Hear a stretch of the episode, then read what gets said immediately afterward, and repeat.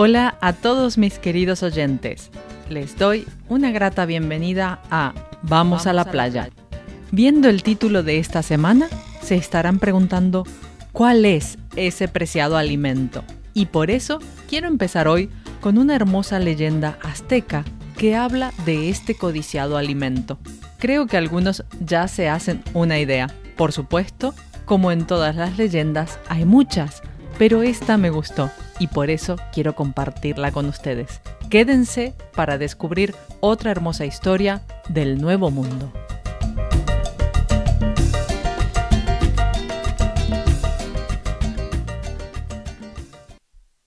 En las tierras encantadas de Mesoamérica, los dioses bajaban de vez en cuando para escuchar a sus gentes. Allí vivía un joven príncipe con su bella esposa.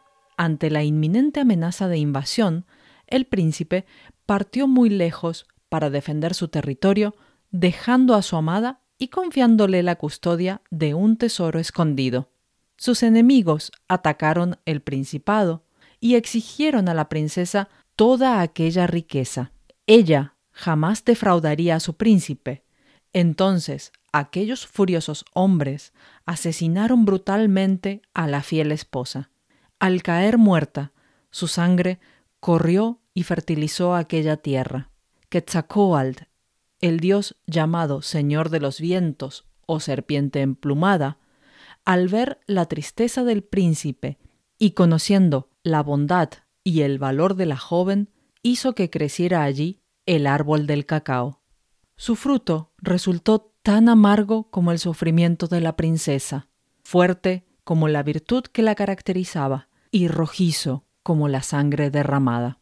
La dulce y fiel princesa jamás fue olvidada, y los frutos de aquel árbol se convirtieron en el alimento de los dioses. El nombre científico del cacaotero o árbol del cacao es Teobroma cacao, del griego teo, que significa Dios, y broma, cuyo significado es alimento. Su altura oscila entre los 4 y 8 metros. Su tronco es larguirucho, tiene hoja perenne de un verde oscuro brillante y sus flores de amarillo pálido o rosa que crecen directamente del tronco en forma de racimos.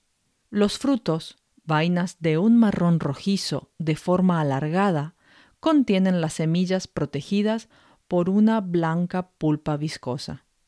El cacao se ha cultivado por más de 3.000 años en Centroamérica. Se desconoce cómo llega a esa zona, pues se cree que es originario de la región amazónica. El chocolatl era una bebida tan preciada por mayas y aztecas que se reservaba para eventos como bodas, funerales y rituales especiales se le atribuían propiedades mágicas y energizantes, destinada para las clases nobles, pero también usada por los bravos guerreros antes de un combate. El cacao era usado también como moneda. Con sus semillas pagaban el trabajo de su gente. Un día de trabajo se cotizaba a 25 cacaos. Hernán Cortés, conquistador de México, en 1528 llevó al viejo mundo la exótica bebida llamada chocolatl, que preparaban los mayas. Ellos mezclaban agua, miel, chile y cacao.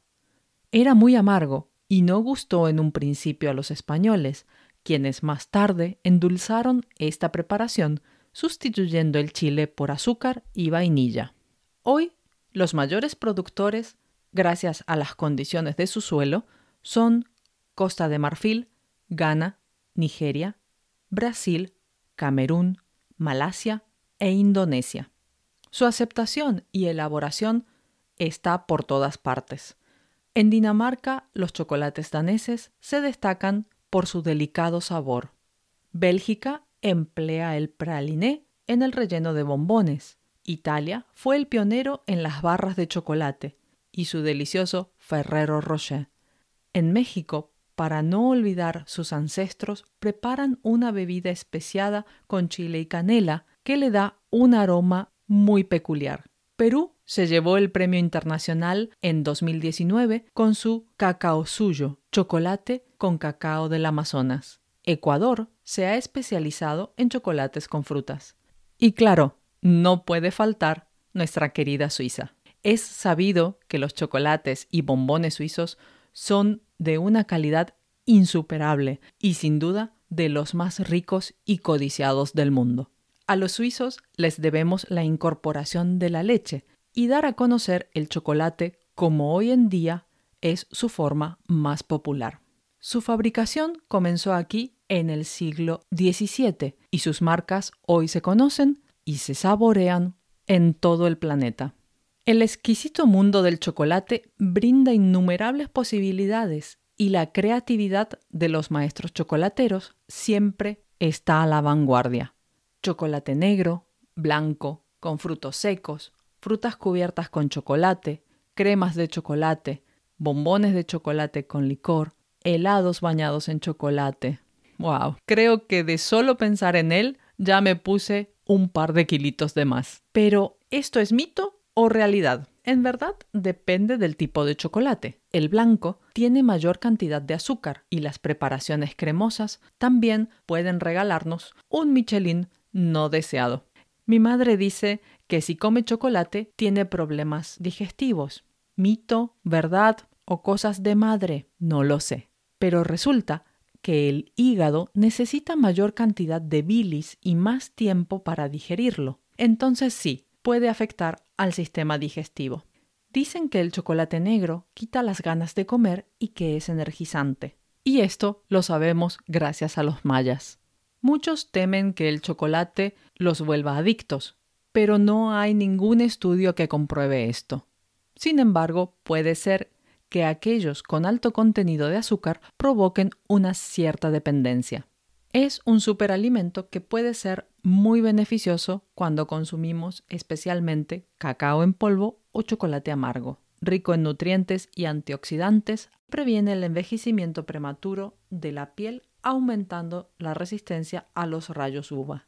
Activa el metabolismo, es bueno para la salud cardiovascular, favorece la concentración y mejora la circulación sanguínea por su alto contenido en teobromina.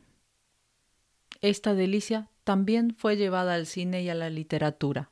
Seguro que recuerdan la película Charlie y la fábrica de chocolate, protagonizada por Johnny Depp, o la película franco-suiza Gracias por el chocolate, Melate Chocolate, una película mexicana donde la protagonista pierde a su prometido en un accidente y para olvidar el dolor se centra en su tesis final de repostería, la hermosa novela Chocolate, publicada en 1999, y, como no, Como agua para chocolate, escrita por Laura Esquivel y llevada a la gran pantalla por Alfonso Arau.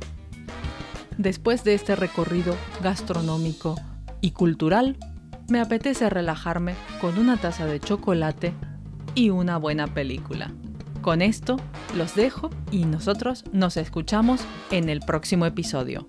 Recuerden que pueden encontrar la transcripción completa, vocabulario y ejercicios de este episodio en mi canal de Patreon. Síganme también en Instagram para poder hacer sus comentarios y proponer otros temas de los que quieran que hable. Gracias por su apoyo y hacer posible que este universo siga en expansión. Adiós.